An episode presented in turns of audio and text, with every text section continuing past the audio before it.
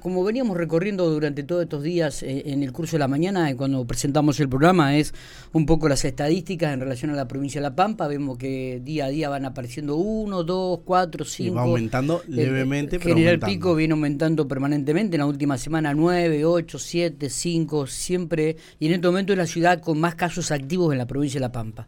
En, vamos a hablar en, general, ¿no? Eh, una visión mucho más general que la que tiene Oscar Atienza, un, médico de la provincia de Córdoba, que siempre amablemente nos atiende y que también ha sido un poco nuestro referente y consultor en época de pandemia, ¿no? Y siempre, te, diría la verdad, ha dado en la tecla en algunas este, definiciones que ha tenido. Totalmente. Oscar, gracias por atendernos. Buenos días. Hola, ¿qué tal? ¿Cómo están? Buen día, gracias por la palabra y un gusto siempre charlar con ustedes. Porque la verdad que siempre ha dado un poco en la tecla en cuanto a algunas definiciones que nosotros le hemos pedido. Bueno, la, realidad indica este, que hay muy poca gente internada, es lo que hablábamos con Matías aquí en la mesa de Infopico, y, pero que los casos han comenzado a aparecer de nuevo, Oscar. Claro, es un poco lo que lo que habíamos anticipado, ¿no? Lo venimos planteando ya hace tiempo. Incluso desde la semana pasada yo veo ya veo una tendencia eh, que es pequeña, es muy pequeña, pero es tendencia. Al fin, las tendencias cuando uno las mira estadísticamente eh, tienden a proyectarse y si hay una tendencia en aumento, lo más probable es que siga que siga ocurriendo eso. Pero era era algo esperado. Eh, yo lo, lo vengo planteando, digo, el escenario de Argentina eh, a futuro va a ser un escenario en el que en corto plazo van a aumentar los casos a partir de la variante Delta, que es una variante nueva y que genera, ayer lo hablaba con un grupo, daba una charla en acá en la municipalidad para, para médicos de la municipalidad de Córdoba y les explicaba, digo, esta pandemia la tenemos que ver como en capas. Eh, no es una pandemia que tiene una dinámica única a partir de un único virus, es, el, es un virus que va generando mutaciones y que va generando micropandemias dentro de la misma pandemia. Entonces, cuando uno ve una variante como la Delta que no ha circulado por la Argentina, lo que tenemos que esperar es que eh, esa variante circule y va a producir un aumento en la cantidad de casos. Lo que yo no creo que produzca es, no vamos a ver ese escenario nuevamente de la presión sobre el sistema sanitario ni la cantidad de fallecidos que tuvimos, producto del plan de vacunación, que ya estamos cerca del 70% de personas eh, con una y dos dosis. Digo, ahí tenemos un nivel de protección bastante importante. Aún así, hay que tener mucho cuidado con la circulación del virus y es lo mismo que le explicaba a los colegas ayer, porque si uno promueve la circulación de este virus en personas vacunadas, es posible que termine mutando nuevamente. Ya ha mutado, ya hemos perdido la cuenta de la cantidad de veces que mutó este virus. Hay que ser un poco eh, respetuoso con el virus. Y esto también lo hablo a nivel general, digo, no es una crítica que hago para la Argentina, para Córdoba o para La Pampa. A nivel mundial, es como que no hay una estrategia que diga vamos a frenar la circulación del virus. Entonces se lo deja circulando y uno ve focos, grandes focos generadores de variantes como es Sudáfrica, la India, Brasil, e, e, e también sumo allí Reino Unido, que tiene algunas particularidades, ¿no? Y que tiene un escenario bastante bastante complejo pero explicable, ¿no? Reino Unido está con un ritmo de 50.000 casos diarios, eh, eh, es altísimo, eh, pero la cantidad de fallecidos diarios está en 150 cuando deberían ser por lo menos 1.200 o 1.300. Es decir que la vacuna funciona, efectivamente funciona, pero si dejan circular tanto el virus, tarde o temprano les va a producir una mutación y se ha visto una pequeña tendencia también en la cantidad de fallecidos en Reino Unido que a mí me hace pensar que hay otra nueva hay una nueva variante allí que todavía oh. no se la ha descubierto. Es decir, ese es el problema que tenemos con este virus, que si lo sometemos a circulación termina generando algunas mutaciones. otra mutación. Hay que seguir cuidándonos. Eh, Oscar, ¿y cuál es la realidad en la República Argentina? ¿Qué lectura hace de aquí de la República Argentina? Bueno, en la Argentina la situación está bastante, bastante controlada, muy, muy controlada, producto de medidas que incluso algunas se siguen sosteniendo, como el ingreso desde el exterior, es decir, recién a partir del primero de noviembre se van a abrir las fronteras y se va a abrir ya fluidamente. Digo, hasta ahora eso actuó como un muro de contención. Pensemos que Chile en las últimas cuatro semanas ha triplicado la cantidad de casos y sobre todo de la variante Delta. Es decir, que cuando eh, se abra la frontera con Chile, mm, bien, bien fluida, como va a ser a partir del primero de noviembre, ahí las provincias de Mendoza y todas las que tienen paso fronterizo vamos a ver cómo van a aumentar la cantidad de casos. Es decir, que hoy la situación en la Argentina está bastante controlada, sí. Eh, sobre todo a nivel de letalidad y presión del sistema sanitario, pero yo creo que habría que ir mirando ahí con mucho cuidado eh, el futuro cercano, ¿no? Los próximos 15, 20 días que yo creo que la variante Delta va, va a ser muy, muy fuerte y ya lo está haciendo, ¿no? Ya, ya prácticamente el, el 50% de los casos de todo el país son variante Delta. Eh, eh, dos preguntas al respecto. La primera, sí.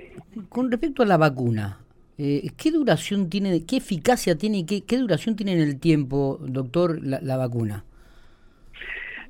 Digo para aquellos que de repente ya hemos recibido dos dosis y han pasado ya dos o tres meses, un ejemplo, ¿no? Mira, la realidad es que al día de hoy los que recibieron la primera dosis el año pasado para esta altura, más o menos, que son las, las primeras vacunas que se aplicaron en la Argentina eh, y en el mundo, ¿no? En el mundo al día de hoy siguen cubiertos, es decir, no ha bajado la, la eficacia. Lo que ocurre es que cuando van y, te hacen un dosaje de anticuerpos, los anticuerpos desaparecen porque un anticuerpo por allí no tiene mucho sentido de estar si no tenés el virus que está atacando, pero si te infectas inmediatamente, la memoria inmunológica que tiene el cuerpo vuelve a reaccionar y rápidamente neutraliza el virus. Así que eh, hasta ahora más de un año dura y no veo por allí necesidad de una tercera dosis como dicen muchos para la población general, sí quizás para el sector de lo, del equipo de salud y para los inmunodeprimidos eh, por particulares muy, digamos, situaciones muy particulares. Digo, el equipo de salud porque se ve sometido todos los días a un, digamos, a un contacto muy cercano con eh, mucha gente que está infectada. Y el inmunodeprimido porque por esas características está medicado y está inmunodeprimido no genera anticuerpos. Entonces hay que ponerle varias vacunas hasta que genere anticuerpos. El resto de la población no lo veo. Y hasta ahora la vacuna, que se queden tranquilos, el que tiene dos dosis está muy bien cubierto. No hay ninguna vacuna que haya bajado su, eh, su efectividad a, a, un año y medio, como llevamos ya de pandemia, ¿no? Eh, Oscar, hemos aprendido con esto de, del paso de la pandemia, por esto hemos aprendido un montón de cosas. Y dentro de estas cuestiones que hemos aprendido, incluso la sociedad misma a escuchar, es este 80% de personas que van a pasar la enfermedad leve, el 15% moderado grave y el 5% va a resultar fatal. Con la vacunación y todo esto, ¿este número va cambiando? Digo, por ejemplo, ahora con la cantidad de contagios que hay y la poca internación o fallecimientos que, que se registran. Eh, ya cambió, ya cambió. Si lo mirás, por ejemplo, eh, en Argentina todavía no podemos hacer ese cálculo, pero en el Reino Unido lo haces claramente. 50.000 fallecidos, eh, tienen por día 50.000 infectados. Eh, la letalidad, la tasa de letalidad promedio a nivel mundial y la que ellos tuvieron fue del 2%. El 2% de 50.000 infectados por día son 1.000 fallecidos.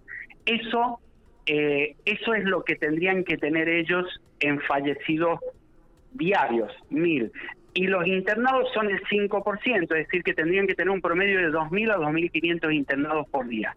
La realidad es que están teniendo 100 a 150 fallecidos diarios, es decir, el 10% de lo que eh, deberían tener. Si la tasa de letalidad sin vacuna era del 2%, ahora está en el 0,2%. ¿Producto de qué?